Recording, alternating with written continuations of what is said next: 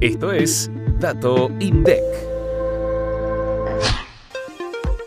En diciembre de 2022, las ventas a precios constantes en autoservicios mayoristas crecieron un 0,2% interanual. El ticket promedio en los mayoristas fue de 10.468 pesos, un 50,2% más alto que en diciembre de 2021. ¿Cuál fue el medio de pago elegido para las ventas en centro de compras? El 38% de las operaciones se hicieron en efectivo y el 41,2% a través de tarjeta de crédito y débito. En autoservicios mayoristas, el personal ocupado alcanzó las 13.589 personas, lo que representó un aumento del 3% en comparación con el mismo mes del año anterior.